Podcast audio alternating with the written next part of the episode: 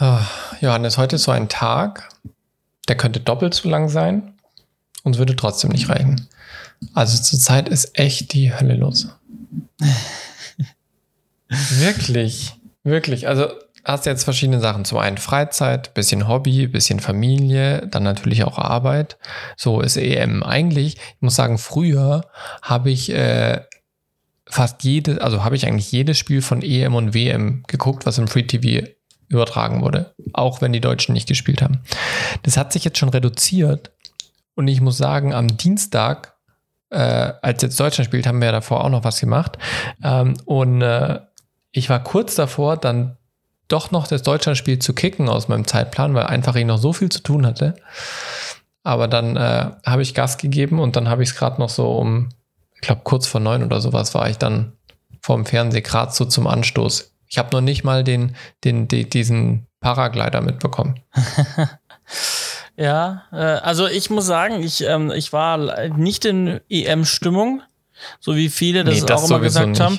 Aber, ja, aber ich muss sagen, jetzt, als es dann angefangen hat, ich habe doch sehr viele Spiele mir schon angeguckt und auch ähm, das Deutschlandspiel gestern mhm. ähm, habe ich dann doch äh, auch sehr ähm, aktiv äh, mir angeschaut und ähm, also habe so das Gefühl, ich komme so Tag für Tag mehr auch in tatsächlich in dieses EM-Feeling, was äh, lange gefehlt hat oder was vielen auch irgendwie fehlt. Weiß nicht. Also also was ich ja cool finde, kann man jetzt ja auch denken von was man will, aber so Fußball mal wieder mit Zuschauern zu hören, ist halt schon auch was, ne? Ja, ja. und ich finde aber dann, äh, dann, dann, dann, dann gucke ich mir die Sachen an und also die, die, das Zeugs an und dann, äh, dann haben, sollten sie eigentlich alle eine Maske aufhaben und dann haben sie alle keine Maske auf. Und das ja. äh, ist dann ähm, sehr schade. Das, dann denke ich immer, zieht sie alle raus und lasst sie nie wieder ins Stadion. Ja, ja, wenn, man genau. schon so, ja, wenn man schon die Privilegien hat, irgendwie eine Karte zu kriegen und ins Stadion zu dürfen in so einer Zeit und dann sich nicht an die einfachsten Regeln zu halten, dann, äh, dann geht da mein Verständnis schade, äh, auf. Ja, also ich bin tatsächlich gespannt, ob irgendwann mal äh, in einem Stadion ein Hotspot oder sowas sich ausbreitet und dann bin ich gespannt, wie es losgeht. Ich meine, man, was, man, was man zum Beispiel in, in der Allianz Arena ganz gut gesehen hat, also ich konnte das erklären, ohne dass ich dass ich mir, mich darüber informiert habe, aber mhm. ähm, äh, es hat jemand aus der Familie gefragt, warum denn das Stadion, was da so groß ist, warum die alle in Blocks zusammengefecht sind, warum die immer blockweise sitzen und nicht durch ja. das, das, ganze Stadion verteilt werden. Dass nur ein Block sich infiziert und genau, nicht alle. Genau, wenn halt dann in einem Block die Infektion ausbricht, dann kannst du sagen, okay, dieser Block beziehungsweise die Plätze, ja. die drumherum sind, die kann man dann halt isolieren ja. und benachrichtigen. Und äh, ein gutes Konzept natürlich, klar. Und ähm, äh, ja. ein, ein, auch eine Pilotmöglichkeit für andere Veranstaltungen natürlich auch. Ja, auf jeden Fall. Auf jeden Fall. Nun ja, bin mal gespannt, wie lange die EM-Stimmung anhält. Hm. Oder ob es wieder schnell vorbei ist. Wir werden sehen. Ja, das wäre ja, also, ähm, also ich glaube, gestern war das, 100, äh, das 195. Spiel von Joachim Löw. Ja, ich bin sehr gespannt, ob er die 100 voll kriegt. Nee, 195. Ah, ja, dann die 200, ob er die voll kriegt. Genau. Irgendwas mit 95, wusste ich. Genau. Und, ähm, und wenn es halt, das war das 195. 196, 197. Wenn wir da vorne rausfliegen, dann hat er nur 197, nicht die 200. Das würde mich wahnsinnig, äh, würde ihn wahrscheinlich, also mich in seiner Funksituation würde mich wahnsinnig ärgern. Ja. Aber was wir voraus sind, wir haben schon die Folge 100. Ja, und Safe. ich würde auch sagen, wir, äh, äh, wir, wir zielen die 200 an, dann haben wir ihm nämlich was voraus. ja, auch Aber das. dafür, dafür müssen wir jetzt erstmal die 100 machen. Ja, und deswegen sage ich, fang mal an, oder? So ist es.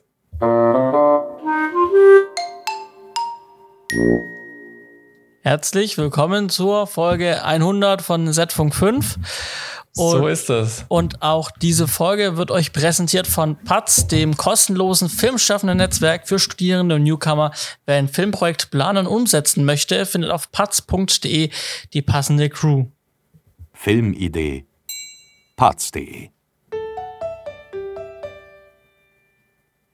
Ja, auch von meiner Seite ein herzliches Willkommen, herzliches Willkommen, es fängt ja schon gut an mit einem Zungenbrecher, ähm, zu unserer Jubiläumsfolge, die, wo wir, also wir feiern ja eh jede Folge, die wir machen, so, ne? Also egal, ob wir vier Jahre machen oder drei Jahre oder die 96, weil es noch vier bis zu 100 sind. Heute tatsächlich die hundertste. Und ich äh, freue mich, dass wir es trotz kleiner äh, Aufnahmezeitverzögerung meinerseits geschafft haben. Ich mache mal so einen kleinen, äh, einen kleinen, äh, 100 Folgen, yay, äh, Applaus. Äh, yeah, jetzt geht's los. Jetzt haben wir hier, uh, 100 Folgen, Setzung 5. Yay. Richtig Party am Start. Jetzt, ja, richtig, äh, aber es reicht doch irgendwann. Sehr schön, sehr schön. Wenn es euch allerdings noch nicht von uns reicht, dann schaut doch mal auf unserem Instagram-Kanal vorbei. Da sind wir nämlich äh, seit ein paar Wochen schon vertreten und äh, posten immer wieder ganz nette Bilder aus unserer bisherigen Filmlaufbahn von unseren bisherigen Projekten, wo auch immer wieder so ein bisschen Mehrwert für euch dabei ist, ähm, wo wir Fehler gemacht haben, wo wir euch daran teilhaben lassen, dass ihr sie nicht macht oder wo wir einfach euch lustige Anekdoten erzählen, wie zum Beispiel, was passiert, wenn ein äh, Stativ auf einen recht neuen SLK fällt. ähm, ja, ja gibt, gibt eine Macke, gibt zum Glück Versicherung. Ja, das stimmt. Ja, und ich meine, nach äh, 100 Folgen Setzung 5, da haben wir, natürlich haben wir dann, erzählen wir so, solche Stories dann auch irgendwie im, im Podcast. Natürlich gibt es Leute, die hören uns nicht seit 100 Folgen und für die ist natürlich ja. dann auf Instagram, wenn wir so Jahre zurückblicken, äh, ähm, was so passiert ist, dann äh, erfährt man da auf Instagram eben, was war, bevor man bei uns eingeschalten hat. Ähm, und was man ja sagen muss, wir haben das ja an, angefangen, weil wir einfach ähm, langweilig war uns nicht, aber wir wollten äh, einfach up to date bleiben und wir wollten, wir haben uns ja eh immer ausgetauscht, abseits ja. unserer Arbeit irgendwie und auch privat. Und, und warum haben wir dann, haben wir einfach gesagt, dann lassen wir einfach mal das Mikrofon mitlaufen vor vier Jahren. Ja. Und, ähm, und das, das, also wie gesagt, wir, haben, wir hätten es auch gemacht, wenn es nur einen interessiert. Das sagt man immer so, ne? Aber es ist wirklich, glaube ich, so, weil wir, wie gesagt, uns ja eh drüber unterhalten würden. Ja, und, und ich finde, wir, wir können es auch in Anführungsstrichen so ein bisschen beweisen, weil äh, wir haben ja jetzt, jetzt sage ich mal, ja keine Riesenzuhörerschaft wie Fest und Flauschig von Jan Böhmermann beispielsweise. Also der ist ja in einer anderen Dimension unterwegs. Und es gibt sicherlich auch andere Filmpodcasts, gerade auch aus dem amerikanischen Bereich, die, die durchaus mehr Zuschauer und Zuhörer haben. Aber das war für uns nie Ansatz. Also es war für uns nicht mal ein Gesprächsthema zu sagen, oh krass, so groß wollen wir auch mal sein. Nee. Oder von wegen, äh, oh, lohnt sich das noch? Es gibt mittlerweile so viele Podcasts. Also ich muss sagen, das war wirklich noch nie Thema bei uns. Für uns war immer einfach so, ey, was machen wir nächste Folge? Ja. Worauf haben wir als nächstes Bock? Ja. Und das haben wir gemacht. Und das finde ich cool, dass das immer noch so ist ähm, und dass es auch so weiterhält. Also das mit den, wir zielen die 200 an, vorhin in der Pre-Show, das war durchaus ernst gemeint. Vielleicht, wer weiß, was passiert, schaffen wir es ja auch vor den nächsten vier Jahren die 200 hinzukriegen. Ja, wer weiß. Und äh, wie ihr uns quasi auch eine Kleinigkeit zurückgeben könnt, was echt toll wäre, lasst doch einfach mal, weil wir wissen nämlich aus unseren Statistiken, dass überwiegend äh, Leute über die Podcast-App auf iOS uns zuhören. Und deshalb ist uns natürlich so da es. auch die Bewertungen sehr wichtig. Also lasst gerne doch, wenn ihr, wenn ihr das noch nicht gemacht habt, gerne Bewertung da. Eine ehrliche Rezession ähm, äh, über unseren Podcast in Sterneform. Wenn ihr sogar noch ein bisschen mehr Zeit habt, gerne auch einen Kommentar, der uns dann inspiriert und noch weiter befeuert. Und dann sind wir auch da im Ranking äh, noch besser, als wir eh schon sind in unserer Kategorie. Und äh, wir würden sagen, wir, oder wir machen auch einfach weiter mit unserem Highlight, mit unserer Highlight des Podcasts eigentlich. Und zwar, wir erzählen, was wir so treiben. Und der Simon erzählt jetzt mal, was er so getrieben hat und was er gerade so treibt.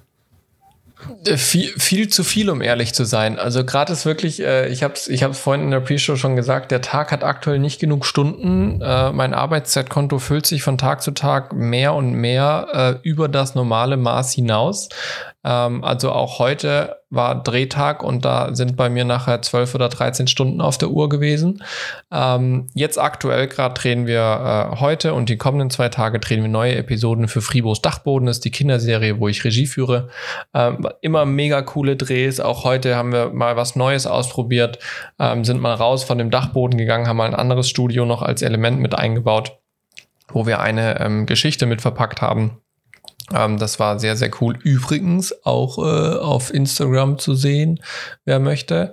Ähm, und äh, genau, dann Encounters, also da rappelt jetzt wirklich. Ich habe heute schon wieder sechs Schauspielverträge fertig gemacht, dass die zur Unterschrift rausgehen. Ähm, ich habe mich ums Catering in den letzten zwei Wochen gekümmert und habe jetzt jemand gefunden, der uns Catering macht. Wir haben morgen äh, hat unser Regisseur einen, einen, einen ja, Vorstellungsgespräch sozusagen mit einer Kostümbildnerin. Äh, kommenden Montag haben wir ein Gespräch mit einem potenziellen DOP für unsere Serie. Ähm, Also da geht gerade wirklich richtig viel. Wir haben die letzten zwei Wochen Kulissen äh, geplant äh, und nicht nur geplant, sondern wir mussten gucken, wo kriegen wir überhaupt unser Material her. Alle die, die so ein bisschen äh, allgemein interessiert sind, haben wahrscheinlich auch mitbekommen, dass das Holz gerade ziemlich knapp ist, ähm, was ziemlich doof ist, wenn man eine Kulisse bauen möchte, weil selbst wenn man das Geld aufbringt, diese hohen Preise, die es aktuell gibt, zu zahlen, du kriegst einfach kein Material. Also selbst eine dünne 5 mm Sperrholzplatte, du hast aktuell keine Chance, das in größeren Mengen zu bekommen, wenn du es lokal holen willst. Mit Sicherheit hätten wir irgendwo in Deutschland jemand gefunden oder sowas. Aber ich fange doch nicht an, von Norddeutschland mir kleinst Bestände nach Süddeutschland liefern zu lassen, weil und der Schreiner, der uns das baut, der Kulissenbauer, der ist in Süddeutschland, ähm, fange ich doch nicht an, einmal quer durch die Republik Kleinstbestände zu, zu transportieren, dass ich dann aus äh, von, von fünf verschiedenen Lieferanten, die in Deutschland verteilt sind, irgendwann mein, mein Holz habe. Also das war ziemlich nervenaufreibend, aber wir haben jetzt was gefunden. Es ist nicht ganz das Material, was wir wollten, aber trotzdem eins, was wunderbar funktionieren wird. Das Material ist ein bisschen schwerer, da muss halt der Schreiner dann ein paar mehr Kilos tragen. Aber sonst geht das auch. Ähm, ich habe vorhin schon gesagt, die Crewsuche läuft, Kostüm, DOP, an dem DOP dran hängt dann auch noch ein Oberbeleuchter und Kameraassistenten und solche Geschichten. Wir sind noch auf der Suche nach Requisite, nach Setrunnern, nach, ähm, nach Fahrern, die uns unterstützen. Wir sind noch auf der Suche nach einer PA für unseren Regisseur, nach Script und Continuity. Also wir versuchen echt noch ein paar äh, suchen echt noch ein paar Leute. Wer da Bock hat, darf sich auch gerne mal bei uns melden. Und äh, das alles läuft gerade. Parallel dazu habe ich dann mal mit dem äh, israelischen Konsulat in Berlin telefoniert, um mal abzuchecken, ob ich jetzt tatsächlich zum Location Scouting im August nach Israel einreisen kann oder nicht, weil man da sehr, sehr gegensätzliche Dinge gehört in den, hört in den Medien. Und die finale Aussage ist, und das äh, muss man sich auch mal auf der Zunge zergehen lassen, äh, unser Production Service in Israel kann dort beim Innenministerium beantragen, dass ich geschäftlich einreisen kann. Am 1.7. gibt es allerdings Änderungen der Einreisebeschränkungen von Israel. Leider weiß man noch nicht, was es ist. Das heißt, okay. man kann sich jetzt entscheiden, entweder man beantragt das jetzt weil man braucht eine gewisse Vorlaufzeit, bis das möglicherweise genehmigt wird vom Innenministerium als Geschäftsreisender. Oder man pokert auf den 1.7., dass Touristen wieder einreisen dürfen und nicht mehr diesen Antrag sparen kann, hat dann aber das Risiko, dass es gegebenenfalls halt nicht klappt. Mhm, verstehe. Und zwischen all diesen Dingen versucht man seine Zeit so ein bisschen zu jonglieren ähm, und ich sitze zurzeit morgens wirklich so 6.30 Uhr, 6.45 Uhr im Büro, im Studio und komme dann abends, wenn es gut läuft, mal um 16.30 Uhr raus. Dann habe ich auch schon ein paar Stunden hinter mir. Heute zum Beispiel 18 Uhr. Nee, gar nicht, nicht 18 Uhr, 17 Uhr, 18.30 Uhr. Nein, wann bin ich heute heim? Doch, 18 Uhr. 18 Uhr. Ich habe mal, ich habe da meiner Frau noch geschrieben, ich komme um 18.30 Uhr, aber dann konnte ich schon eine halbe Stunde früher um 18 Uhr rausgehen. Das heißt, von heute Morgen 6.45 bis 18 Uhr ähm, nur gedreht für Fribos Dachboden, nichts anderes. Mein Postfach quillt schon wieder über. Ich habe mir mittlerweile für diesen Drehtag von, also für diesen Drehblock von drei Drehtagen habe ich mir einen Autoresponsor in Outlook reingemacht. ich bin aktuell nicht erreichbar, dass die Leute zumindest wissen, warum ich nicht antworte. Also es ist echt crazy zurzeit. Das ist wirklich ja, ganz krass. Das ist mal so und mal so, ne? Wie immer. Ihr hört, kriegt das ja, ja. immer mit, mal total äh, aus, äh, nicht ausgelastet und mal komplett ausgelastet. Ne? Also ja, also echt wirklich. Immer das eine oder das andere Extrem. Ja, ich vermute aber tatsächlich, dass es jetzt bei mir schon eine ganze Weile so bleiben wird wie aktuell. Ähm, ich sage immer, solange es positiver Stress ist, wo einfach du nur weißt, okay, die Zeit fehlt halt, ist es das eine. Wenn es dann in negativen Stress ausartet und du einfach ständig mehr arbeiten musst, weil andere Leute ihren Job nicht machen, das ist dann halt ätzend. Ähm, solange es dieser positive Stress bleibt, komme ich damit ganz gut klar. Ähm, aber das wird jetzt, denke ich, auf jeden Fall mal bis in Ende Oktober so bleiben bei mir. Mhm. Das wird schon spannend. Ja. Ja. Dann schauen wir mal. Dann schauen wir mal. Vielleicht muss ich dich doch ein bisschen früher engagieren, je nachdem, was sich jetzt die nächsten Tage ergibt. Ja, das werden wir sehen. Johannes, was lief bei dir? Ja, äh, also du kannst mich gerne früher anheuern. Ich habe äh, jetzt auch etwas früher Zeit, äh, leider. Ähm, genau, äh, die, die uns schon länger hören, wissen, dass ich äh, aktuell eigentlich in München auf einer ähm, ARD-Spielfilmproduktion bin. Da war ich auch, ähm, habe äh, fein säuberlich das Projekt vorbereitet. Dann bin ich krank geworden. Ergo hat mich der Arzt krank geschrieben und jetzt bin ich wieder aus München zurück, weil wenn man natürlich innerhalb einer Produktion ähm, mal vor zwei Wochen krankgeschrieben ist, dann äh, ist es für eine Produktion nicht einfach. Und dann einfach wieder einzusteigen nach zwei Wochen und zwei Wochen bleiben Dinge liegen oder sowas, das funktioniert halt nicht so gut. Ja. Ähm, und deswegen äh, ja, hat, hat, hat man sich dann ähm, dafür entschieden, dass äh, Ersatz gesucht wird. Und äh, ich quasi dann aus der Vorproduktion schon, also bevor wir angefangen haben zu drehen, quasi das Projekt äh, wieder verlassen habe. Ähm, was aber nicht so ganz so dramatisch. Natürlich klar, schade. Ich hätte natürlich gerne das Projekt weitergemacht. War auf jeden Fall ähm, ein cooles Projekt und wäre natürlich auch wieder cool für die äh, Vita gewesen. Ähm, mhm. Auf der anderen Seite habe ich andere Projekte, ähm, äh, Anfragen. Ich habe jetzt äh, Termine für Projekte. Ähm, ja, also ich bin, ich bin auch versorgt, so ist nicht. Ähm, dementsprechend, es wäre natürlich, wie gesagt, für die Vita schön gewesen und ähm, Setluft zu schnuppern wieder. Aber das hatte ich mhm. am Anfang des Jahres auch schon. Also ganz so, ganz so fehlen tut's mir noch nicht. Ähm, nee, aber alles gut. Genau. Und ähm, das hat auch dazu geführt, dass ich neulich einen Live-Job wieder annehmen konnte. Äh, also keinen klassischen Livestream tatsächlich, sondern ähm, wir haben live on tape gemacht. Also live mhm. äh, die Sendung gefahren, geschnitten ähm, und dann eben eine Stunde äh, nach Drehschluss ähm, haben wir dann das Ganze auf also YouTube hochgeladen und eine Stunde später nach Drehschluss ging das Ganze als Live-Premiere dann online. Was war da der Grund, warum man das nicht direkt live gemacht hat? Das weiß ich nicht. Da war ich auch okay. tatsächlich nur Dienstleister, ähm, der für die Bildtechnik und äh, zuständig war und das Equipment mitgebracht hat. Also mhm. ich habe Live-Regie gemacht und äh, genau, habe ich gar nicht hinterfragt, genau, aber ähm, ja, wäre mal, wär mal interessant gewesen. Also ich, ich kenne das ja bei uns, bei uns werden ja im Prinzip nahezu alle Sendungen live on Tape gemacht. Ja.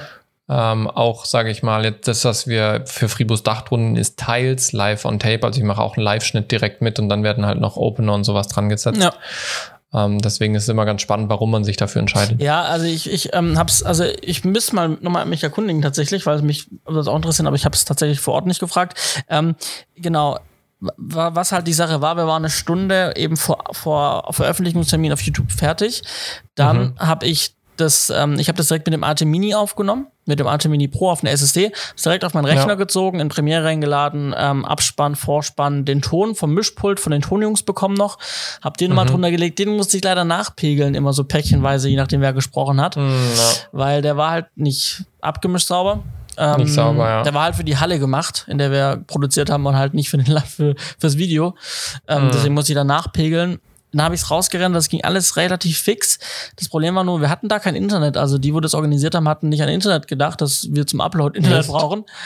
Und dann haben wir irgendwie, weil das Ding ging eine Stunde, haben wir irgendwie fünf Gigabyte ähm, irgendwie hochladen müssen. Und ich habe echt schon ähm, beim Export an Daten gespart. Ähm, und dann haben wir es hochgeladen. Das war wirklich so eine Punktlandung. Also um 54, also um, um 20 Uhr jetzt um, online sein sollen dann für die Live-Premiere. Um 54 war es hochgeladen.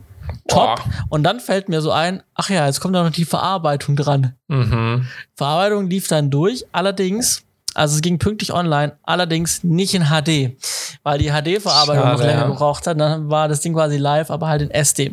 War jetzt auch nicht mein Problem, ähm, weil ich ja, habe es nicht klar. organisiert. Ich war nur Dienstleister für das. Ich habe mein Produkt sechs Minuten vor Deadline online gehabt und alles war gut. Ja. ähm, ja. Genau, nee, und genau, so, so, so lief das im Prinzip. Aber wieder, war wieder cool, hat Spaß gemacht. Learning, was ich vielleicht weitergeben kann, und wahrscheinlich wussten das jetzt alle Hörer und nur ich habe es nicht gewusst. Ähm, wenn man an den HDMI, äh, ATEM Mini Pro, also ich habe mit dem Pro gearbeitet, ähm, mit HDMI-Kabeln arbeitet, weil muss man ja, hat er nur HDMI-Eingänge, dann sollten die nicht zu lang sein. Sonst, ja. Sonst, sonst frisst er das Signal nicht. Das ist grundsätzlich bei HDMI so, dass man ab fünf Meter schon auch vorsichtig sein sollte, wenn man eine gewisse Signalstärke haben möchte. Ich habe richtig gute Kabel. Also wirklich.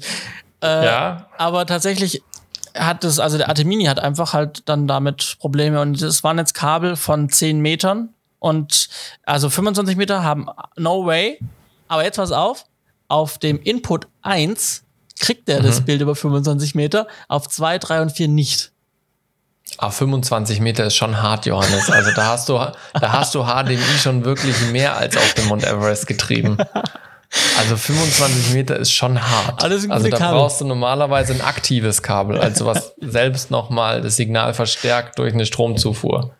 Das ist schon, also 25 Meter wird bei uns standardmäßig auf SDI adaptiert. Ja, äh, ich sag mal so, der, der, der, Kunde hat jetzt auch nicht so das übermäßige Budget. Deswegen kam halt auch alles aus meinen Kisten. Also ich habe halt meine Kisten mitgebracht ja. und ist halt Ding gefahren und wir wussten, es wird funktionieren, aber es war halt am Ende auch keine High-End-Produktion, dafür war das Budget halt nicht ja, da. Ja. Ähm, ja, aber trotzdem war es natürlich so ärgerlich, dass ich dann da stehe und äh, versuche meine Kameras zu verteilen und schließe die an und merke so, ups, kommt kein Signal an. Und dann schließe ich, stelle ich die Kamera direkt nebendran, kurzes Kabel, es geht.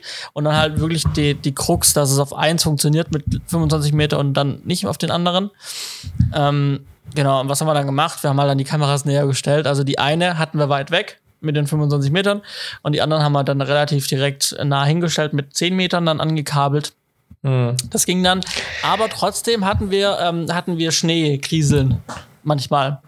Ja, natürlich. Also, ja. ich meine, man muss ja auch mal ehrlich sein so ein Arte Mini kostet, was kostet der? Der Arte Mini Pro kostet 500 Euro. Ja, so 500. Der hat einen Upscaler drin, der hat Downstream Keys drin und so weiter. Irgendwo muss gespart werden. Und wenn es an der, an, an dem Signalempfang ist, so dass der das vielleicht dann nicht sauber verarbeiten kann. Wobei ich allerdings auch äh, gegebenenfalls deine Kameras, die Remote-Kameras, die PTZs, die du hast, in Betracht ziehen würde, dass die einfach nicht ordentlich starkes Signal rausgeben. Also die, die hatten wir nicht im Einsatz. Wir hatten ähm, FS5. Okay. Okay, das sollte eigentlich dann kein Problem sein. Ähm, aber ja, ich meine, wir haben heute mit einem kleinen Mischer äh, gearbeitet. Der kann weniger, ist natürlich auch ein bisschen älter, aber der kostet heute immer noch 7000 Euro, wenn du den gebraucht kaufst. Äh, ja, irgendwo hat HDMI seine Grenzen, auch wenn das mal als äh, Branchenstandard geplant war und das neue Broadcast-Ding, nee. Ich, mich würde wirklich mal interessieren. Und weil genau, was mich auch gestört hat, dass der Arte Mini Pro keine Buchse für Kopfhörer hat, um den, um, um den Ton abzuhören. Ja. Weil, ja, wie gesagt, irgendwo muss halt gespart weil werden. Weil wir haben natürlich, wie gesagt, wie ich habe ja gesagt, Low Budget, also wir haben echt nicht viel Geld gehabt. Ähm, ich meine, für mich hat's gereicht, war okay. Aber ähm, genau, ich habe halt dann den, den Ton, also als Referenzton, dass ich den auch mit aufnehmen kann, habe ich halt per Klinke dann per Mini-Klinke in meinen Arte Mini mit reingeschoben. Ähm, mhm. Und dann in, in der Testaufnahme hatten wir halt so ein Grund Grundstörgeräusch drin, was mir zum Glück in der Voraufnahme dann beim Test aufgefallen ist, beim Soundcheck. Ja. Und dann haben wir mit, in meinen Kisten dann mit äh, hier Entstörungsfilter, äh, einmal AUX rein, AUX raus und dann äh, Signal sauberer. Ähm, aber ich hätte es halt einfach gerne vorgehört. Das ging halt einfach nicht, sondern ich mhm. musste die Aufzeichnung machen, musste dann ja. die Aufzeichnung reinhören und das können die wohl die neuen Großen auch nicht. Die haben immer noch keine Klinke für Kopfhörer. Aber warum hast du denn dein Mischpult nicht zwischengeschaltet? Ton ins Mischpult, vom Mischpult in den Arte Mini. Na, wir hatten ja, also ich habe halt mein Tonzeug, also nicht meine komplette Tonkiste dabei gehabt, weil wir hatten ja mhm. extra mhm. Tonjungs da. Wir hatten ja extra eine große, ein großes Mischpult und äh, schieß mich tot. Und die haben es ja aufgezeichnet. Am Ende war es mir eh egal, weil ich habe das nur als Backup mit aufgenommen, weil ich nicht wusste, was ja. die treiben. Ähm, aber die haben am Ende einen sauberen Ton abgeliefert, von daher. Ja. ja. Ja, spannend. Also, wir haben wieder ein bisschen was mitgenommen. Und dann ähm, habe ich ja schon angekündigt, kriege ich mein neues Auto. Und da habe ich heute mal den Tag meinem, meines Autos gewidmet, meines alten. So. Und ähm, halt eben komplett äh, gereinigt. Äh, ich habe selber äh, von außen das Ganze gereinigt, dann also abgedampft. Dann habe ich es in die Waschstraße gefahren. Dann habe ich es von innen reinigen lassen bei, bei dieser großen Waschstraße. Ähm, und habe dann nochmal selber die Stellen nachgeputzt, wo es noch nicht sauber genug war. Und bin mhm. erstaunt, wie schön und sauber das Auto ist und wie gut in welchem Zustand, in welchem guten Zustand das Auto jetzt nach drei Jahren dasteht. So. Ähm, und eigentlich sollte morgen, morgen freue ich nicht die Vorabnahme, sollte mhm. nicht ganz so viel kommen, glaube ich. Und äh, falls doch, dann wäre ich stark verwundert, weil ich, also super Auto, super gepflegt. Na dann, ich bin gespannt, was du erzählst morgen. Ja, also äh, das ist ja immer so, als wenn man Leasing hat, Leasingrückgabe, wo ich echt Respekt vor habe.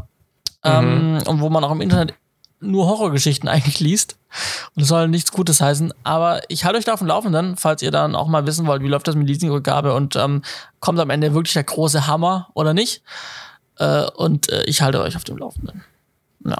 Ich bin gespannt. Lang ist ja nicht mehr, bis du dein neues Auto kriegst. Hoffentlich. Hoffentlich.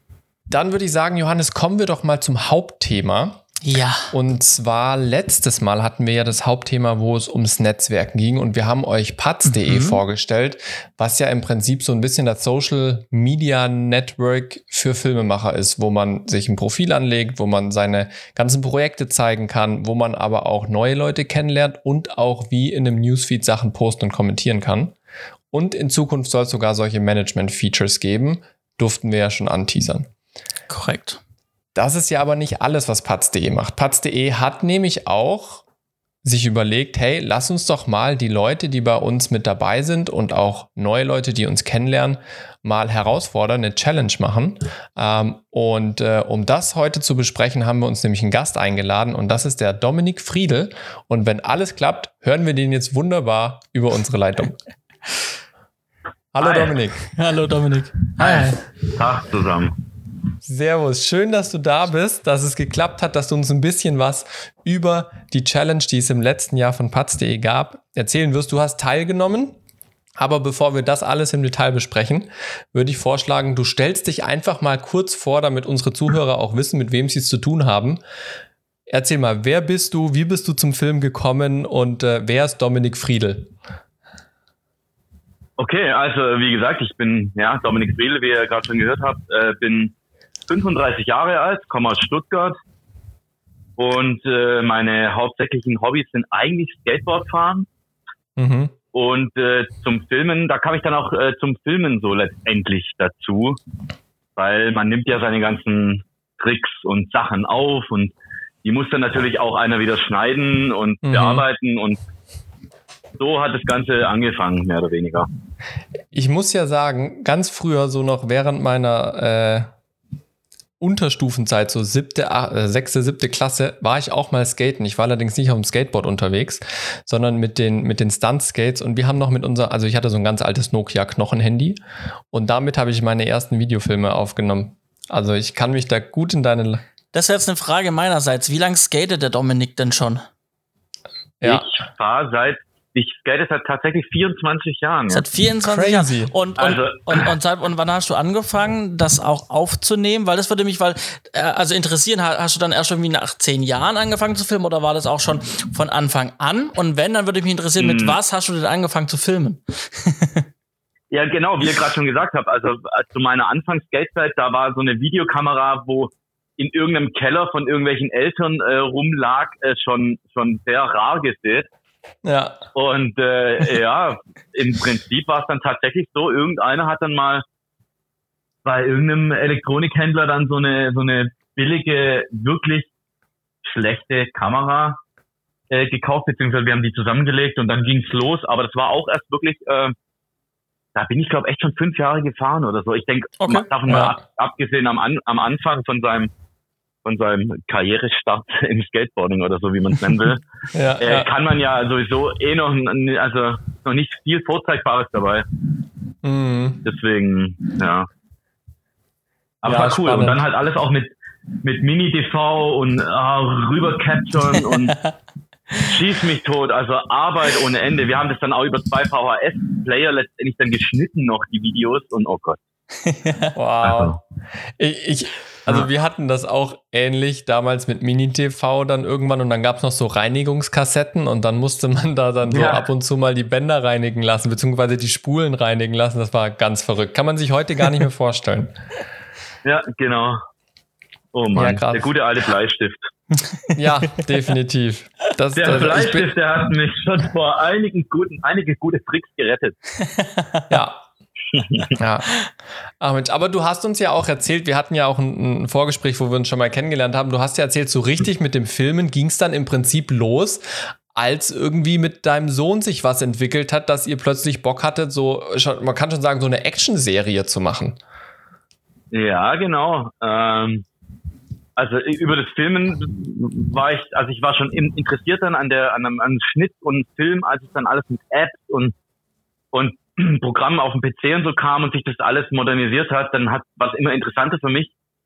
Äh, und dann bin ich auch in so ein Schauspielprojekt mal reingerutscht, wo ich dann aber als Darsteller ähm, tätig war, mhm. aber natürlich dann das ganze Set, wie das Set aussieht und alles mitbekommen habe. Ja. Und dadurch wurde, war ich dann selber so gehypt und habe gedacht so, hey, ich hätte auch Lust, irgendwas zu filmen. Und dann habe ich angefangen, mit meinem Sohn so eine Action-Serie zu drehen. Der war am Anfang ein bisschen skeptisch, aber als er das Ergebnis gesehen hat, hat er gesagt so, wow, er ist der neue Held und Agent P, cool. äh, also er hieß er dann und war dann ganz stolz mit seinem Agent P-Shirt und ähm, dann haben wir da weitergemacht und so bin ich letztendlich dann zum richtigen Filmen, also mit äh, äh Storyboard, Drehbuch schreiben, Einstellungen, weil wir waren immer zu zweit und wir hatten quasi nur ein Handy, also ein Smartphone mhm. und ein Stativ. Dann gab es die, die Ego-Aufnahmen, Stativaufnahmen, musste alles irgendwie schon planen. Man konnte nicht sagen, so jetzt drehen wir heute einen Film.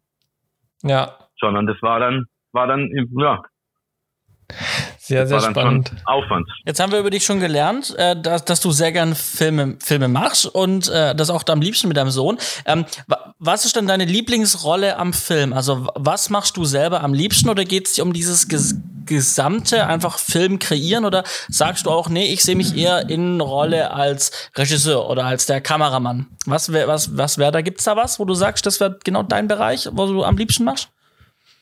Das ist tatsächlich schwer. Also ganz, ganz gern ähm, Kameramann, ganz klar. Also Perspektiven mhm. auswählen, Kamerafahrten, ähm, Einstellungen von von irgendwelchen Spielereien mit mit lang, langen Belichtungen oder oder mit längerem Shutter Speed oder alles Mögliche. Also alles, was da drin steckt. Und äh, dann natürlich äh, der Schnitt. Schnitt finde ich auch so ein bisschen mein Steckenpferd. Okay. Hm. Cool. Um, ähm, und was ich ja spannend finde, du hast äh, erzählt, dass es auch eine längere Pause gab bei euren Filmemachen. Ähm, ja, genau. Und äh, dann im Prinzip das auch so ein bisschen brach liegt. Ist es so, ist Filmemachen für dich so, du arbeitest schon gerne im Team oder hast jemand mit dabei oder war dann auch generell einfach keine Zeit mehr? Also wie, wie, was, was bedeutet Filme machen für dich? Ist es so One-Man-Show oder sagst du, nee, Team ist schon cool, macht mehr Spaß, da kann ich Kreativität teilen? Hm.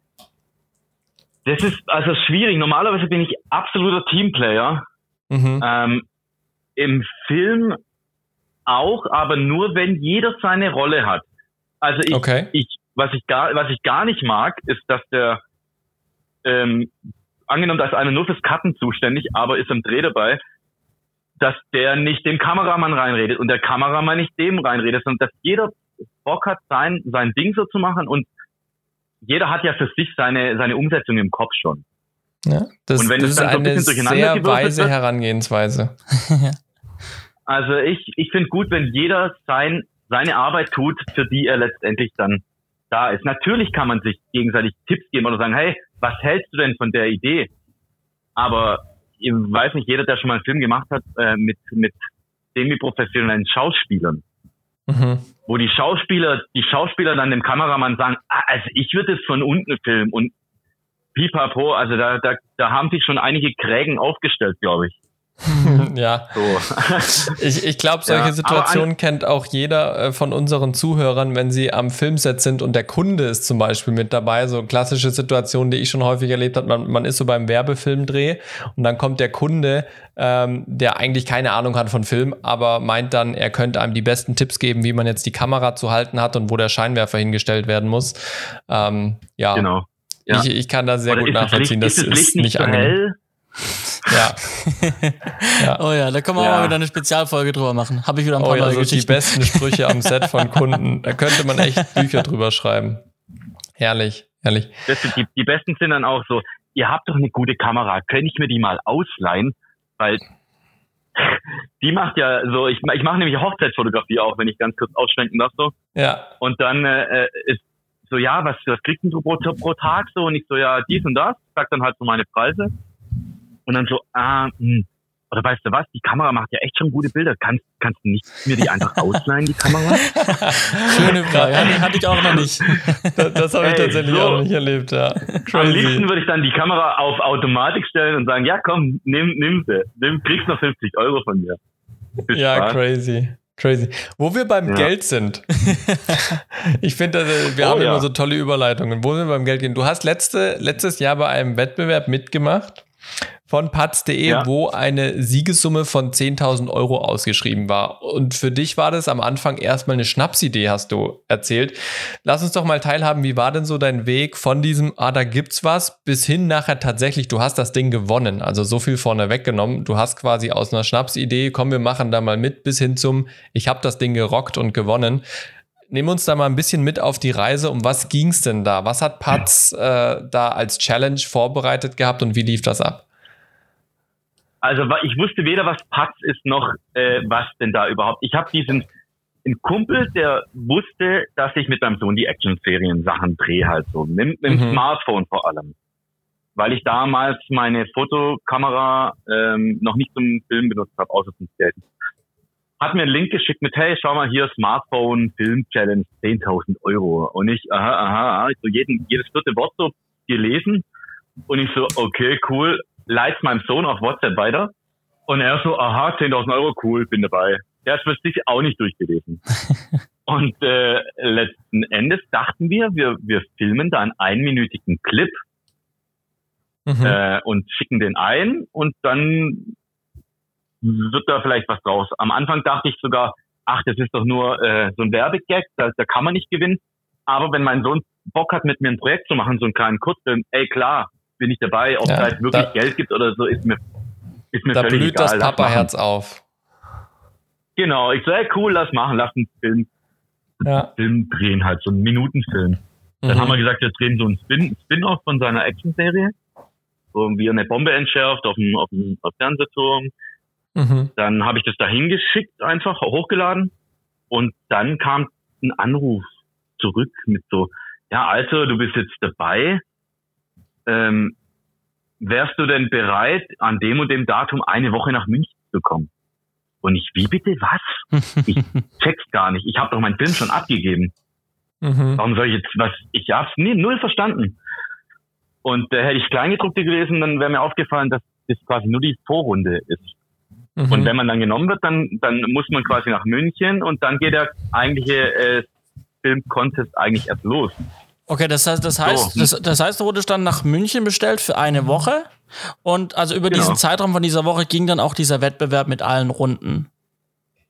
Genau. Und da dachte ich mir dann aber zu dem Zeitpunkt so, puh, jetzt eine Woche Urlaub nehmen für das, wo ich immer noch nicht ganz dran glaube, habe mich bis dahin dann auch informiert, was Patz eigentlich ist und habe das dann eigentlich ganz cool gefunden und eine coole Idee und habe gesagt, hey, komm, da bin ich dabei. Mein Sohn hat auch Bock gehabt und so.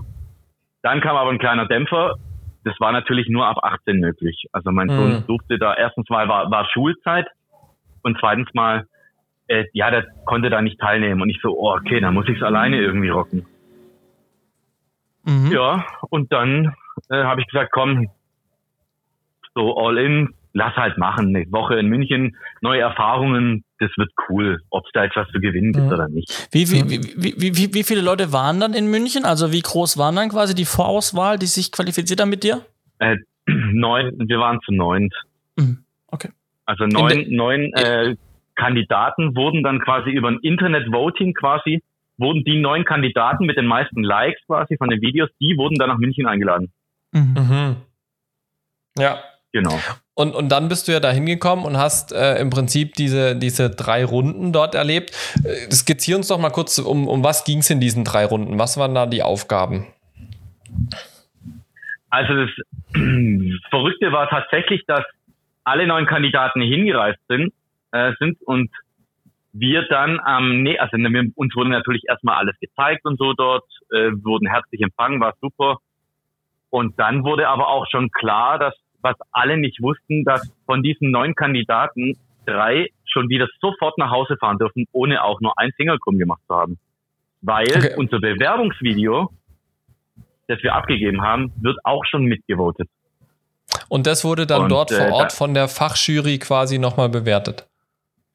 Genau, wir hatten ja da drei, drei äh, Jurymitglieder. Das war ja einmal Nando Rohner, der Filmkritiker, dann Miriam mhm. Lander, die Regisseurin und äh, Lars Nagel, der Schauspieler. Mhm. Ähm, und die haben dann diese äh, Bewerbungsvideos dann zum ersten Mal gesehen. Vor laufender Kamera, vor den neuen Kandidaten und so weiter, im Studio quasi. Ja. Und die haben dann gleich mal drei Leute wieder heimgeschickt. Und da so, hast du die, und die Runde hast du überstanden und dann ging es in Runde zwei. Und um was ging es da? Genau, in Runde zwei also da bin ich dann weitergekommen. In Runde zwei durfte jeder, äh, mussten wir, alle äh, verbleibenden fünf Kandidaten, ne, sechs waren's, Kandidaten mussten dann äh, aus einem Lostopf einen, einen kleinen Zettel ziehen, auf dem ein Dreizeiler stand. Zum mhm. Beispiel äh, an der Bushaltestelle oder oder was war mein, äh, mein Dreiteiler war, jeder hat mal einen schlechten Tag. Mhm. So. Zu diesem Dreizeiler, den man gezogen hat, hatte jeder die Aufgabe, in eine Minute gepackt, drei ähm, Genres reinzupacken. Sprich, mhm. äh, also Drama, Drama, Comedy und Thriller war es, glaube ich. Ja. Du kannst natürlich jetzt 20 Sekunden Thriller, 20 Sekunden Drama, 20 Sekunden Comedy machen oder du verpackst alles in einen Film. Das ist jedem selbst überlassen. Aber es war ja. Das war die Vorgabe. Und dann äh, hatte, hieß es so, go, hier habt ihr eure Smartphones, jeder hatte das gleiche Smartphone. Hier habt ihr eine Auswahl an ein paar Lichtmöglichkeiten, ein bisschen Haze, was, was du willst. Das heißt, nochmal noch mal ganz kurz, um das so deutlich zu sagen, du sagst es jetzt so nebenbei. Ähm, die Aufgabe war, einen Minutenfilm zu machen, wo drei Genres drin kommen, aber das nicht, sage ich mal, mit der Technik, mit der man vielleicht zu Hause filmt, sondern einfach nur mit einem Smartphone, was zur Verfügung gestellt bekommt. Und damit muss man das Beste ja. im Prinzip draus machen. Genau, genau. Wir hatten quasi äh, verschiedene Möglichkeiten. Also wir hatten einen Drehort und es war so ein, ja, eine Art Studio mit verschiedenen äh, Räumen halt, aber ja. Ähm, ich meine, da durften ich mein, wir uns frei bewegen die, und dann hat die, diese Story an sich ist ja schon eine Herausforderung. Also ich, ich finde einfach die Challenge ganz cool, die da einem dargestellt wird, weil ich muss sagen, ich würde wahrscheinlich erstmal dastehen und wüsste gar nicht, wie ich jetzt starten soll, weil ich einfach noch nie explizit mit einem Handy gefilmt habe. Also die Story an sich und dann das innerhalb von einem bestimmten Zeitrahmen alles zu schaffen, ist ja, wenn man für den normalen Filmemacher schon Herausforderung genug. Ja, unter Druck jetzt kreativ zu sein, also das fällt ja nicht jedem so leicht, aber dann noch im Prinzip eine Technik zu haben, mit der man es vielleicht nicht gewohnt ist. Ähm, aber das war vielleicht auch dein Vorteil, weil du bisher ja auch immer mit einem Handy gedreht hast. Genau, das war einerseits ein Vorteil für mich, äh, vor allem weil ich äh, ein ähnliches Handy äh, selber benutze. Mhm. Aber tatsächlich mit der Technik, wie man dann nachher, sag ich mal, ab ISO gefühlt 150 schon anfängt zu rauschen und so, da macht man mhm. sich gar keine Gedanken in dem Moment, mhm. weil man hat die Möglichkeit nicht. Man muss die Zeit aufbringen, um sich irgendeine Story, um die Jury zu überzeugen, irgendwas einfallen zu lassen. Ja. Dann noch Kameraperspektiven, vielleicht noch Sound oder irgendwas, aber großartig sich dann äh, um die Technik zu kümmern, das heißt, oh, wie beleuchte ich jetzt das, damit es möglichst rauscharm ist und so, da hat man gar keine Zeit dafür. Das, da bist du einfach nur noch am, äh, also da geht es eher ums Kreative, dass du einfach wirklich ja. sagst, hey, wie kann ich das Ding jetzt erstmal bestmöglich rüberbringen. Ja. Und wenn ich da noch Zeit habe, dann kann ich es irgendwie noch äh, technisch verbessern.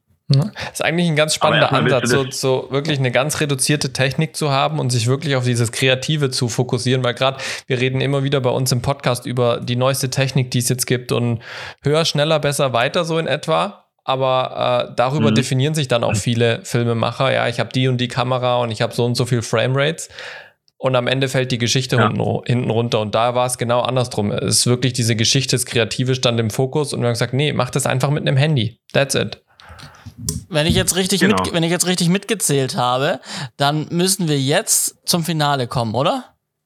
Ähm, genau. Genau, du, du, hast also geschafft, dir in der Zeit äh, was Gutes auszudenken. Wie gesagt, nochmal mit dem Smartphone das Ganze gedreht, geschnitten. Eine Zwischenfrage, habt ihr da, musstet ihr im Team arbeiten oder war wirklich jeder auf sich? Also jeder hat seinen Wettbewerb quasi selber gestaltet oder wie lief das? Ähm, Mann, das ist, das muss ich auch unbedingt dazu sagen. Dieser ganze Contest war in keinster Weise ein Konkurrenzdenken, Wettbewerb, irgendwas es war absolut super Team. Wir haben alles zusammen gemacht. Wir haben uns gegenseitig Tipps gegeben. Wir haben uns unterstützt. Wir sind richtig zusammengewachsen und haben jetzt noch Kontakt und es ist eine richtige Freundschaft entstanden. Und also da hat keiner irgendwie gesagt so, oh, das macht er jetzt äh, nicht so cool. Das freut mich, äh, weil ich dann irgendwie einen Vorteil davon habe. Sondern dann bist du wirklich hingegangen so, hey, überleg dir doch mal, mach das so und so. Und ah ja, cool, danke. Und hey, kannst du mir kurz im Schnitt helfen? Dann denkst du, oh Gott, ich habe eigentlich selber keine Zeit, aber klar, ich komme kurz vorbei. Und das war wirklich sehr, sehr cool. Sehr viel, sehr viel wert auf jeden Fall. Genau. Dann erzähl doch was zum Finale. Genau. Dann sind wieder drei rausgeflogen äh, und dann ging es ans Finale. Wir mussten äh, innerhalb von einer, von einer gewissen Zeit halt auch wieder einen Film drehen. Uns gegenseitig, wir mussten uns im Finale unterstützen mit, äh, äh, mit Schauspiel, Kamera, Regie, wie auch immer, weil nur noch wir drei übrig waren. So, also du brauchst ja auch Schauspieler für deinen Film. Deswegen mussten wir uns da unterstützen und wir hatten alle diesel, dasselbe Thema und zwar äh, gleich und also Gegensätze ziehen sich an, mehr oder weniger. War das. Oder, oder gleich und gleich gesellt sich Eigentlich gern. ironisch, weil ihr ja auch im Prinzip Gegenspieler wart und euch dann helfen musstet. Ja, stimmt, genau, ja. Spannend. Ja, krass. Also nochmal eine, eine krasse Herausforderung zum Finale und dann, äh, also man, man, kann diese Filme übrigens alle noch online angucken, wenn euch das interessiert, worüber wir genau. jetzt sprechen. Die findet man alle auf dem YouTube-Kanal von patz.de. Ähm, was war dann so diese Entscheidungsrunde? Also, wenn man da dann sitzt und die Jury kommt zu dem Jury-Voting, ähm, was, was, was ging dir da so durch den Kopf? Ich meine, ihr hattet coole Tage hinter euch, garantiert. Ich kann es mir vorstellen, lange Drehtage und äh, anstrengende. Was ging da so äh, durch den Kopf? Also ich war, ich, wir waren alle nervlich schon echt ähm, also wir waren auf dem Zahnfleisch. Es war sehr, sehr stressig, sehr anstrengend. Man hatte die Zeit ging einfach so schnell rum. Und mhm. mir, für mich war das immer noch kein richtiger Anreiz. Also ich war nie der Typ, der gesagt hat, wow, ich will das Ding jetzt rocken und die 10.000 Euro gewinnen. Aber letztendlich war unser Film dann fertig. Am nächsten Tag äh, kam dann kamen wir ins Studio. Die Jury hat sich die Filme angeschaut und Chris und ich waren uns eigentlich relativ sicher, dass äh, Rodolfo das Ding rocken wird, weil der kommt aus dem Theater und der macht sehr emotionale Filme. Mhm. Und äh, ja, deswegen war das für mich klar irgendwie und das war auch cool für uns. Also es war absolut cool für uns anderen beiden. Rodolfo hat gesagt, so ja, jetzt schauen wir mal. Äh, und dann plötzlich, ja, als mein Film kam, haben die drei Jurymitglieder sich relativ gut den Ast abgelacht also, mhm. weil ich habe so ein bisschen Comedy-mäßig was gemacht. Äh, so Action-Comedy. Und ja, dann dachte ich mir aber immer noch nichts dabei. Plötzlich haben die halt gesagt, also, und der Gewinner von den 10.000 Euro Patz Champion ist Dominik Friedel. Und ich dann so. Herzlichen Glückwunsch. ja, danke, ja, der, es war, es war sehr verrückt. Also ich wurde, ich war relativ sprachlos dann hat mich dann schon. Ja, das glaube ich äh, dir. Vor allem, wenn man, wenn man ja. auch gar nicht aus der Intention so da mega mitgemacht hat, es geht jetzt nur ums Geld, sondern weil man einfach nur aus der Leidenschaft mitgemacht hat und so, hey, das ist eine coole Idee, mache ich mal mit. Ähm, mhm. Kann ich was mit meinem Sohn machen und dann ging das so weit. Mega cool. Also eine, eine sehr, sehr spannende Geschichte, Dominik, die du da erlebt hast und das eben alles mit initiiert von Patz.de, die übrigens auch für die Zukunft wieder Dinge planen. Das sogenannte Patz-Trio, wollte ich noch kurz sagen. Ja. Also gerade die drei Finalisten, gerade die drei Finalisten, die haben dann in dem ganzen, weil das ganze Ding uns auch getaugt hat, wir haben dann über Patt dann äh, zusammen nochmals drei Kurzfilme gedreht, weil es einfach so Bock gemacht hat. Diesmal aber mit richtiger Technik. Okay, cool. Also so, so gut es ging, halt schon äh, im, im Amateurbereich natürlich, aber mhm. ja, wir hatten eine coole Zeit zusammen, haben nochmal drei Filme gedreht, die gibt's auch auf YouTube und in Zukunft wird da vom Patrio nochmal was geben. Und hoffentlich macht das auch neugierig alle Leute, die das jetzt hören, bei der nächsten Challenge, die es mit Sicherheit demnächst geben wird, dann auch mitzumachen. Ja. Also da wollen ja, wir alle ermutigen. Schaut, genau, schaut da rein, äh, haltet euch auf dem Laufenden. Ihr könnt ein Newsletter abonnieren von paz.de, wo ihr auf dem Laufenden gehalten werdet. Und äh, dann wird das Ding nächstes Mal vielleicht noch ein bisschen, also noch größer, dann wird die Konkurrenz stärker und äh, dann kommt sicherlich wieder ein, eine mega coole Challenge bei raus. Ich bin sehr gespannt, was da auf jeden Fall noch von Paz.de kommt. Ja, und Dominik, vielen Dank an dich und nochmal herzlichen Glückwunsch an, dein, an deinen Sieg, ja, bei, als Paz-Champion, finde ich auch einen sehr schönen Titel, äh, den man sich doch mal gerne tragen kann und möchte. Und äh, ich glaube, du hast jetzt sehr viel gesagt, was auch gerade unseren jungen Zuhörern ähm, äh, viel weiterbringt, auch gerade das, was, ja, das äh, mit der Teamarbeit, ne, und dass man nicht immer alles als äh, Konkurrenzkampf sehen muss, sondern man auch oft ja. durch Zusammenarbeit ähm, dann auch am Ende irgendwie gemeinsam gewinnen kann. Das ist, glaube ich, kann man ganz, ganz, ganz gut mitnehmen. So ist es viel schöner, wenn man zusammenarbeitet. Ja, natürlich. So ist es. Vielen Dank dir, Dominik. Es äh, war uns Vielen eine Dank Freude, dich auch. bei uns im Podcast zu haben und wir machen jetzt weiter mit den Kurznews, würde ich sagen. Als erstes haben wir euch eine äh, News mitgebracht, die zu den aktuellen Geschehnissen passt. Die ist zwar nicht ganz so neu, aber wie gesagt, äh, derzeitig sehr relevant. Und zwar gibt es ja die EM zurzeit, haben wir in der Pre-Show erwähnt. Wir gucken die auch immer wieder ganz gerne. Und äh, da hat sich jetzt in den letzten Jahren gerade mit den ganzen Streaming-Anbietern, mit den On-Demand-Plattformen und so weiter sehr viel an den Lizenzen getan. Und äh, derzeit ist es tatsächlich so, dass wir ja eigentlich alles noch im Free TV schauen können. ARD und ZDF haben sich die Rechte für die Euro 2020 und die WM 22 gesichert. Allerdings kam da so ein magentafarbenes Unternehmen und hat für die nächste rechte Periode, und zwar ab der Euro 2024, die übrigens in Deutschland stattfindet, wenn ich richtig informiert bin. Ja, eine Heim-WM, ähm, äh, EM, EM, Heim-EM. Ganz genau. Und da hat sich äh, die Telekom die Rechte gesichert. Und jetzt wird es nämlich spannend und da hast du dich ein bisschen eingelesen, was die für tolle äh, Lizenzabsprachen gemacht haben. Ja, man hat so ein bisschen mit Lizenzen jongliert und äh, dafür gesorgt, dass wir ähm, trotzdem zumindest auf jeden Fall mal die deutschen Spiele in, in den, ja, in, in vollen Zügen genießen können und einen Großteil der Spiele. Ähm, es ist tatsächlich so, wir können jetzt bei der Euro alle deutschen Spiele sehen, das hast du schon gesagt, auch die wichtigsten Spiele wie Eröffnungsspiel, Finalspiel und sowas. Ähm, und auch die ganzen Viertel-, Halbfinal- und Achtelfinal-Geschichten. Ähm, dass, äh, genau, die Geschichte ist halt, dass ausgewählte Spiele halt jetzt bei der aktuellen Euro halt nur über Magenta zu sehen sind. Also bei Magenta TV von der Telekom. Und äh, wer jetzt sagt, jo, die bieten doch alle so einen Probemonat an, ja, biet, äh, das hat die Telekom jetzt erstmal ausgesetzt über die mhm. EM. Das heißt, man kann sich auch keinen Probemonat bei der bei Magenta äh, klicken, weil sonst könnte man jetzt halt einfach sagen, jo, ich schaue for free die EM dort. Das ist natürlich nicht im Sinn Sinn der Sache von, von der Telekom aus. Die wollen natürlich, die machen das, um Vertragsabschlüsse zu haben, zu bekommen. Genau. Und jetzt ist halt so, wir haben die Heim-EM dann 2024 und da ist halt so, dass ähm, wir die natürlich sehr gerne bei uns dann auch in voller Gänze sehen würden. Jetzt hat sich halt wieder Magenta die Rechte gesichert und jetzt hat man da eben ausgedealt, dass, ähm, dass dafür, dass die, ähm, dass die Heim-EM ähm, komplett äh, frei sein wird, hat quasi jetzt AD und ZDF eben ähm, äh, Rechte der aktuellen EM und der kommenden WM hergegeben. Ne? Mhm. Genau. Genau. Das ist so im Prinzip die Geschichte. Also man hat quasi gezählt, das heißt, ähm, ja, äh, sowohl die Telekom äh, äh hat Rechte abgegeben, als aber halt für dann für dann 24, ähm, aber halt auch ARD und ZDF jetzt schon für die aktuell jetzt 21 und 22 ähm, EM und WM, äh, damit, ja, damit wir irgendwie zumindest bei der Heim-EM ähm, das alles im Free TV haben. Genau. Also was man ja auch dazu sagen muss, es gibt ja auch den Medienstaatsvertrag und der sagt ja auch, dass bei so großen Turnieren die deutschen Spiele im Free TV verfügbar sein müssen. Ja. Ähm, und dass eben auch solche Spiele wie Eröffnungsspiel, Finale und so weiter, die sind ja verpflichtend im Free TV zu zeigen.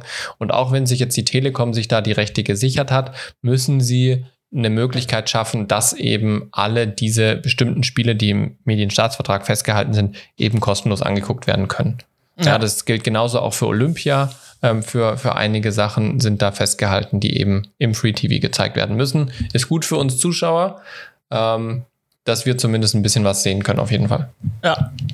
Genau. So ist es. So, dann äh, machen wir nochmal mit einem Schritt weiter im Fernsehbereich weiter, denn RTL hat ähm, ein paar Sachen verkündet, angekündigt, gezeigt.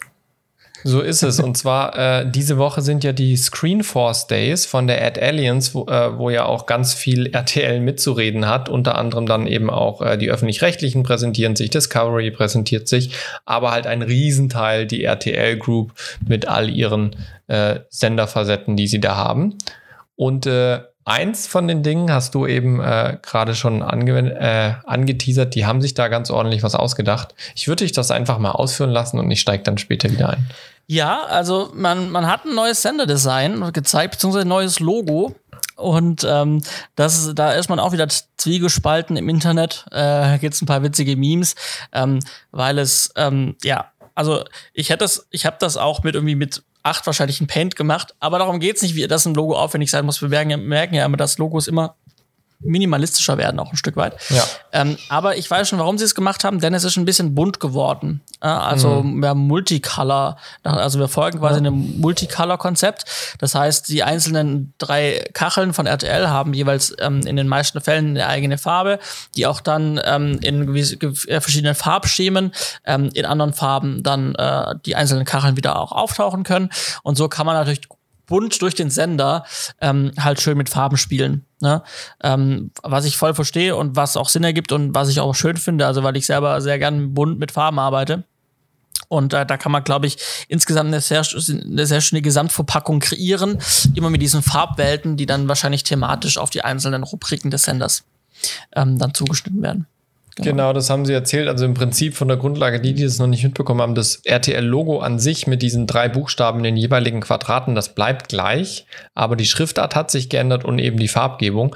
Und das fand ich ganz spannend, wie, wie stolz sie darauf waren, dass jetzt mit dem neuen Senderdesign 30.000 verschiedene Farbkombinationen möglich sind. Und es klang so, als wollen sie alle ausschöpfen. Über diesen Sinn kann man streiten, aber wie du gesagt hast, ist natürlich total pfiffig, ähm, um zum Beispiel zum einen der Mediengruppe ein eigenes Farbraum zu geben. Dann kann man den Sendern einen eigenen Farbraum geben. Auf dem Sender kann man dann eben wieder farblich thematisch arbeiten. Ähm, und das ist natürlich äh, sehr cool und gibt viele Möglichkeiten. Genau. Mhm. Aber das war nur eine Sache, die schon im Vorfeld bekannt war, unter anderem. Aber äh, es ist auch so, dass RTL inhaltlich ja schon in den letzten Monaten Veränderungen angekündigt hat. Wir hatten es thematisiert. Dieter Bohlen ist raus aus der Jury, jetzt ganz aktuell. Ähm, äh, Daniel Hartwig und äh, wie heißt sie, Viktoria Swarovski genau. ähm, sind raus äh, von der Moderation von Let's Dance. Ähm, und das eben alles im Zuge, dass sie sich inhaltlich neu positionieren möchten. Und da haben sie auch echt neue Formate rausgehauen, ähm, ganz über die Sendergruppe hinweg, nicht nur RTL, ähm, die wirklich spannend sind. Also ich zum Beispiel fand sehr cool äh, Kochduell Steffen Hensler und Tim Melzer äh, was auf Vox laufen wird. Ich glaube, das hat, kann wirklich Feuer haben, das Ding, mhm. weil die beide sich nichts schenken. Ähm, das wird auf jeden Fall, glaube ich, äh, sehr spannend. Und auch jetzt als Übergang zwischen EM und Olympia wird es so VIP-Sommerspiele geben. Ähm, wiedergeben, muss man sagen. Das gab es schon mal vor einigen Jahren, gab es sowas schon mal. Ähm, und da gibt es 30 VIPs, die sich, glaube ich, in 15 oder 20 äh, Disziplinen messen ähm, und sozusagen die VIP-Sommerspiele da machen. Also sehr, sehr spannende Entwicklungen. Ja, und also das ist natürlich jetzt ein Event, ein Fernseh-Event, mhm. äh, was es noch geben wird, und da wird man dann auch gleich sehen, worauf es hinausläuft. Das wird eine Miniaturmeisterschaft geben, zum Beispiel. Ähm, ja. Du hast schon gesagt, die Kochshows und insgesamt möchte man halt einfach mehr Shows und Events bringen auf dem Sender und der Newsanteil, den haben wir ja schon ein paar Mal erläutert, ja. der steigt auch mit, ja, mit Jan Hofer eben, der ähm, gewechselt ist zu RTL. Ähm, und los geht's dann auch ab 16.8., also ab 16. August, ähm, wo Jan Hofer das erste Mal ähm, ja, News bringen wird. Und zwar ähm, wird auch diese, diese, diese ganze Geschichte mit, wir zeigen nachmittags dieses arme Familienprogramm, sage ich mal, mhm. wo, äh, ne, wir, wir, wir kennen es alle, ja. damals mit einem Leben und Co. Ähm, äh, dass es wirklich, dass die News Mittag schon anfangen. Also um 16 Uhr ja. gibt schon einen Blog, glaube ich, 16 oder so, vielleicht, vielleicht sogar schon 15 Uhr. Ja. Nee, ich glaube 16 Uhr und die, das Punkt 12 wird verlängert von, äh, genau. äh, wird auf 15 Uhr verlängert, genau. Ganz genau. Das Punkt 12 geht jetzt, dieses Drei Mittagsmagazin Stunden. sozusagen, geht jetzt von 12 bis 15 Uhr, hat eine Stunde mehr Sendezeit bekommen. Und dann, ich glaube, um 16.45 Uhr beginnt die, die äh, Primetime jetzt bei RTL. Das heißt, der, der Vorabend, dann die Primetime, dann die Late Primetime. Ähm, und da sind sie eben jetzt, jetzt sehr stark mit News unterwegs. Ich glaube, jede Stunde wollen sie in RTL aktuell senden. Plus dann eben mit dem Jan Hofer noch diese eigene News-Sendung direkt aus Berlin, mhm. die wirklich zur Primetime laufen soll. Ja. Ähm, wo sie wirklich Gas geben im journalistischen Bereich. Ich bin sehr, sehr gespannt, wie sich das auch entwickelt im Vergleich zu den öffentlich-rechtlichen, weil ich habe das ein bisschen das Gefühl, dass RTL jetzt schon auch äh, den öffentlich-rechtlichen im Bereich News so ein bisschen den Rang ablaufen will. Sicherlich sprechen wir da nicht über die 20 Uhr Tagesschau, aber die anderen Magazine, die sind halt bei den Privaten oftmals näher dran von der Erzählweise, nicht so steif, sag ich mal. Ähm, dafür vielleicht manchmal nicht immer so tief recherchiert, eher vielleicht auch Effekthascherei. Ähm, dafür gibt's dann die öffentlich-rechtlichen, die vielleicht manchmal tiefer recherchieren. Ähm, aber die wollen da echt nochmal ein Ausrufezeichen setzen und äh, da was raushauen. Ja, definitiv. Und wenn man in seinem Programm jetzt in was anderes mehr reinbuttert, jetzt eben Shows, Events und News, dann ja. muss was anderes weniger werden. Und das ist der Fiction-Anteil. Also es wird weniger, ja. ähm, weniger Spielfilmanteil geben. Äh, die Dauerbrenner, wie zum Beispiel Alarm für Cobra 11, sind das ist alles schon, auch schon vorproduziert. Da war jetzt irgendwie nicht im Gespräch, dass das eingestellt wird. Ja. Da liegen auf jeden Fall noch ein ja, paar. Ja, das war nicht so sicher. Ja, also die haben so ja erst vor einem Jahr den Relaunch gemacht. Genau. Ähm, wo sie gesagt haben, also wenn wir es jetzt weitermachen wollen, müssen wir schon was Größeres verändern, um wieder äh, ja, relevant zu werden. Dann haben sie ja den Relaunch gemacht mit der neuen Wache und so weiter. Ja, genau. Ähm, und, und nur aufgrund dessen ist es jetzt im Prinzip auch weitergekommen. Also das war gar nicht so sicher. Ja. Ähm, man hat es ja gemerkt bei äh, der Lehrer, bei der, bei der Serie, ähm, hat man äh, die Hauptrolle neu besetzt, wurde mhm. jetzt nach einer Staffel mhm. abgesetzt, weil man gemerkt hat, okay, funktioniert nicht mehr und mhm. dann eben auch, wenn man sich umorientieren möchte, bevor man da jetzt noch weiter Geld reinbuttert, dann haben sie das abgesetzt. Ne? Also zumindest von, von, von Copa 11 und von, äh, von St. Mike, was sie auch äh, hatten. Ja. Äh, da liegt auf jeden Fall noch einiges vorproduziert in der Schublade, was sie ausspielen können. Ähm, da ist halt die Frage, ob es dann wirklich damit weitergeht. Auf jeden Fall der Fiction-Anteil wird weniger. Warum auch? Weil viel läuft halt auch auf TV Now, was was ja dann RTL Plus wird, auch im Laufe genau. des Jahres. Ne, das ist auch der Teil, der sich verändert genau. bei RTL. Ähm, und Vox übernimmt noch einen, also hat ja schon einen sehr großen Serien- und, und Spielfilmanteil und der ja. wird, wird nicht weniger werden. Also man hat sich ja. so neu aufgestellt und verteilt und ähm, ja, wir haben da einen spannenden genau. Artikel in den Show Notes, da könnt ihr gerne reinschauen auch mal. Genau, äh, das ist das, es wird halt umverteilt. Also TV Now produziert halt viel Fiction Eigenproduktionen. Das wird sicherlich auch hin und wieder mal in, bei den RTL-Sendern laufen. Aber, und das fand ich ganz interessant, haben sie auch bestätigt, das lineare TV ist halt dafür da, um in Echtzeit äh, Medien anzubieten, Informationen anzubieten. Und da sind halt die News sonst, also das Beste, was man machen kann. Vor allem, was mich, wo ich gespannt bin, wie es mit Sat 1 oder der Pro7-Gruppe weitergeht. Mhm. Ich meine, ich will die, also brauchen wir jetzt nicht drüber äh, noch ein Fass drauf auf, darüber aufmachen, aber die haben jetzt halt wahnsinnig, die haben wahnsinnig verloren in den Quoten. Mhm. Also hauptsächlich ja. Sat 1, hauptsächlich ja. Sat 1 pro 7 weniger. Bis, bis eigentlich gar nicht. Aber Sat 1 hat richtig ja. Einbußen gemacht. Und da, wenn der jetzt RTL so eine Umstrukturierung hat, ich glaube, da könnten, weil RTL hat sich ja wahnsinnig verändert mit neuem Chef mhm. und Unterhaltungsgedöns. Ja. Und ich weiß nicht, ob da auch bei Sat 1 es notwendig wäre, dass da vielleicht auch Rollen in einer größeren Stückzahl umverteilt werden. Ja, also ich bin, ich bin wirklich sehr gespannt, weil sich jetzt, man hat ja schon vor zehn Jahren, hat man gesagt, in fünf Jahren gibt's Fernsehen nicht mehr. Jetzt gibt's Fernsehen immer noch. Aber ich glaube tatsächlich, dass wir jetzt auch beschleunigt durch äh, die Pandemie, die wir hatten, äh, eine ganz krasse äh, Veränderung des TV-Angebotes sehen. Also gerade, glaube ich, weg von Fiction hin wirklich mehr zu äh, relevanten Themen. Das haben wir auch schon bei Pro7 gemerkt, wo jetzt die Dokus wirklich gesellschaftsrelevant werden. Das sind nicht einfach irgendwelche Themen, sondern da geht es plötzlich um Rassismus, da geht es plötzlich um äh, Altersarmut, um Gesellschaft äh, und solche Sachen. Ähm, und das wird jetzt wieder mehr in, in Vordergrund kommen, tagesaktuell zu berichten, live zu berichten, äh, auf den Kern des Fernsehens zu fokussieren, was das Alleinstellungsmerkmal ist. Und äh, Fiction und sowas wird tatsächlich immer weiter äh, auf die Digitalschiene gebracht. Das trifft nicht nur die großen privaten, das trifft auch solche Sendergruppen wie Discovery, wo unter anderem eben auch äh, Tele5 beispielsweise mit dazu gehört. Die haben jetzt äh, Discovery Plus, globales On-Demand-Netzwerk vom Discovery Mediengruppe, wo auch die sagen, ja, wir spielen das jetzt auch digital aus. Ja, ja, ja. Nun gut. Sehr, sehr spannend. Ich ja. könnte stundenlang drüber philosophieren. Können wir ja mal gerne in der Folge dann als Hauptthema nehmen. Ähm, eine unschöne Sache, äh, und zwar haben wir das Thema, dass eine Schauspielerin, also es war groß in den Medien, Schauspielerin Eva Herzig ähm, verliert Rolle, weil sie sich nicht impfen lassen möchte gegen das Coronavirus. Ja. Das war die große Schlagzeile. Die hat natürlich zu Recht für Empörung geführt. Auch, auch bei uns, glaube ich, ähm, äh, finden ja. wir nicht so gut, wenn das passiert. Ähm, äh, mittlerweile steht's, stehen wir so da, dass äh, der Sender, also der ORF, ähm, gesagt hat, dass sie ihre Rolle behalten darf. Aber jetzt bei den nächsten zwei, ähm, bei den nächsten Folgen, die jetzt quasi gedreht werden, ist sie nicht dabei. Also sie wird aktuell einfach nicht vor Ort sein in der Serie. Sie wird also keine, ja. diese zwei Rollen jetzt nicht spielen, ähm, aber wird dann wieder in der nächsten Produktionsstaffel oder in der nächsten Staffel, die produziert wird, wieder dazukommen.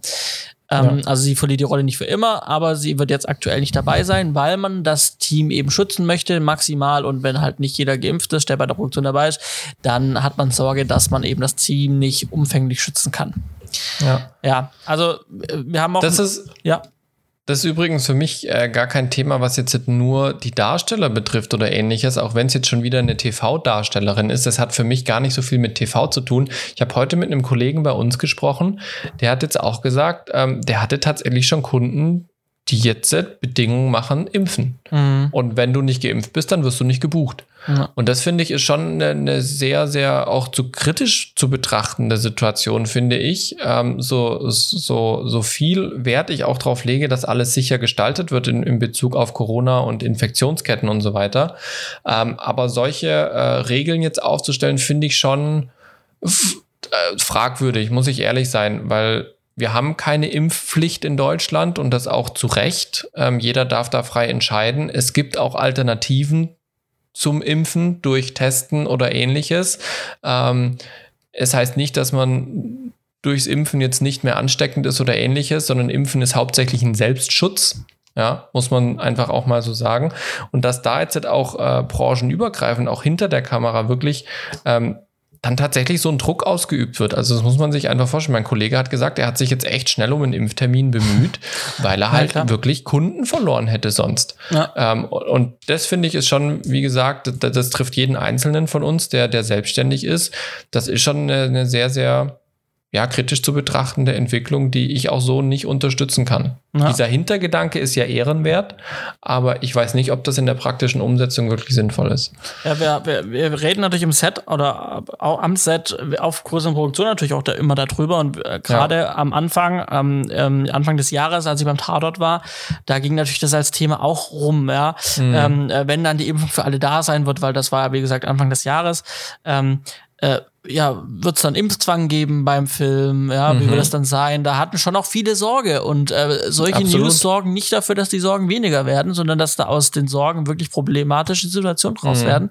Und ähm, ja, also ich, ich äh, wünsche mir eine Welt, in der es dann nicht diese, ja, die Impfpflicht für den Job dann, dann geben wird. Also ja. Ähm, ja. das fände ich auch nicht, nicht gut. Müssen ja. wir mal schauen, dranbleiben und auch, wie sich das Ganze dann weiterentwickeln wird. Meldet euch gerne mal bei uns, wenn ihr auch schon Ähnliches erfahren habt, äh, dass man da einfach auch mal so ein Meinungsbild bekommt, ob das jetzt Einzelfälle sind oder ob das weitergeht, weil ich bin davon überzeugt, wenn sich das wirklich in, in Massen häuft, dann müsste man das auch mal publik machen, ja. weil äh, das ist schon, ja, wie gesagt, finde ich es nicht in Ordnung. Ja. So, kommen wir zu den Picks und was haben wir bei dir, Simon? Irgendwas mit Audio. Ja, richtig. Und zwar, äh, wir hatten ja demnächst immer wieder Tonprobleme. Äh, unter anderem hatte ich auch, dass meine Ohrstöpsel äh, einen Wackler hatten im Stecker und ich ja zuerst alles auf die Ohrstöpsel geschoben habe mit dem Brummen, war es dann aber nicht. Und dann habe ich jetzt seit vier Wochen, fünf Wochen gesucht, was nehme ich für welche. Denn ich wollte wirklich einfach nur Ohrstöpsel, die einfach nur Ohrstöpsel sind. Also keine Bluetooth, keine ähm, High-End schieß mich tot, kein Headset vor allem, sondern ich wollte einfach nur stinknormale Kopfhörer. Und dann habe ich mir zuerst In-Ears bestellt, die waren leider für meine Ohren zu groß, die gehen jetzt wieder zurück. Und dann habe ich mit einem Audiokollegen gesprochen, jetzt erst letztes Wochenende, als wir auf Veranstaltung waren. Siehst du, habe ich in den aktuellen Sachen gar nicht erzählt. Na egal. Ähm, war, war viel los. ähm, und der hat mir empfohlen, es gibt von dem Hersteller Final Audio gibt es äh, eine Kopfhörerserie, die geht quasi von E1000 bis E3000. Dann gibt es noch unterschiedliche ähm, äh, Buchstaben hinten dran, ich glaube E1000C oder sowas. Ähm, und das sind ganz normale äh, Kopfhörer, Ohrstöpsel, ähm, die passen mir ausnahmsweise und ich habe eigentlich sehr kleine Ohren, deswegen haben die In-Ears nicht gepasst, weil die zu groß waren ähm, zumindest im Gehörgang.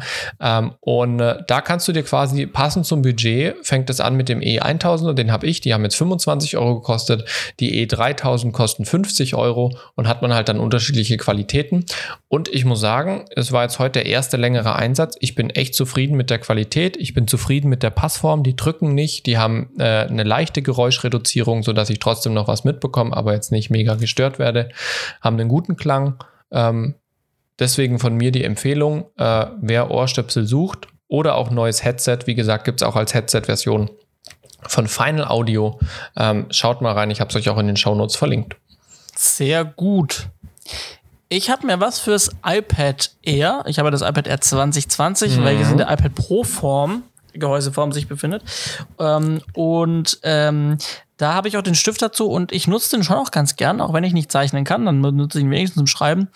Ähm, und ähm, aber das war irgendwie, das Schreiben war nie so cool, irgendwie, weil das Gefühl nicht so da war.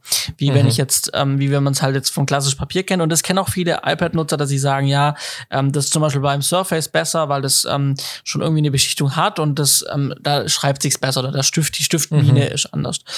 Und ähm, ich habe jetzt dann lange überlegt, ob ich mir das kaufen soll, denn es gab, es gibt diese Folie von Paper-like, ähm, okay. Und die ähm, ist im Prinzip eine Display-Schutzfolie mit matter Beschichtung und die kann man aufs iPad kleben und dann hat man eben, wenn man dann auch drauf schreibt, eben das mehr, mehr das Gefühl, wie auf Papier zu schreiben. Mhm. Und ich muss sagen, ich finde, dass das Display jetzt matt ist. Das fand ich auch eine Überlegung, die ich sehr reizvoll fand. Mhm. Und habe mich dann entschieden, doch diese 35 Euro für zwei Folien dann im Set, wow. weil die gibt's ja. nicht allein auszugeben. Und habe es mir bestellt, habe es jetzt draufgeklebt. Eine super coole also super coole Technik, um das drauf zu kleben. Man muss, das ist ein bisschen aufwendiger, aber dafür sollte man eben das Ganze ohne Staub und ohne, ohne äh, Luft, äh, mhm. ähm, Luftblasen und sowas ähm, hinkriegen. Äh, Spoiler, ich habe es nicht ohne Staub und ohne Luftblasen hinbekommen. äh, auch wenn äh, das Video sehr umfangreich dazu ist und das Equipment, was mitgeliefert wird, damit das alles auch passt und nachher sauber draufklebt. Ich habe es nicht ganz so hin, perfekt hinbekommen, wie ich es gedacht habe. Am Ende war es mir dann auch egal. Ich wollte die zweite Folie nicht gleich dafür opfern, um es nochmal zu machen. Ja. Ähm, Im Großen und Ganzen bin ich zufrieden, weil es sieht schon ganz gut aus. Und ich muss auch sagen, ähm, also A, schreiben fühlt sich viel, viel besser an, aber der größere Nutzen, den ich jetzt habe, ich finde es wirklich matt, besser das Display. Also das hat schon was, weil es spiegelt schon sehr und es ist halt einfach nicht mehr so fingerabdruckanfällig, weil das ist beim mhm. iPad Air wirklich ein großes Problem, dass man wirklich sehr schnell Fingerabdrücke hat. Das nervt. Das ist beim iPhone besser, weil da auch eine andere Beschichtung nochmal auf dem Display ist. Das ist beim iPad nicht der Fall.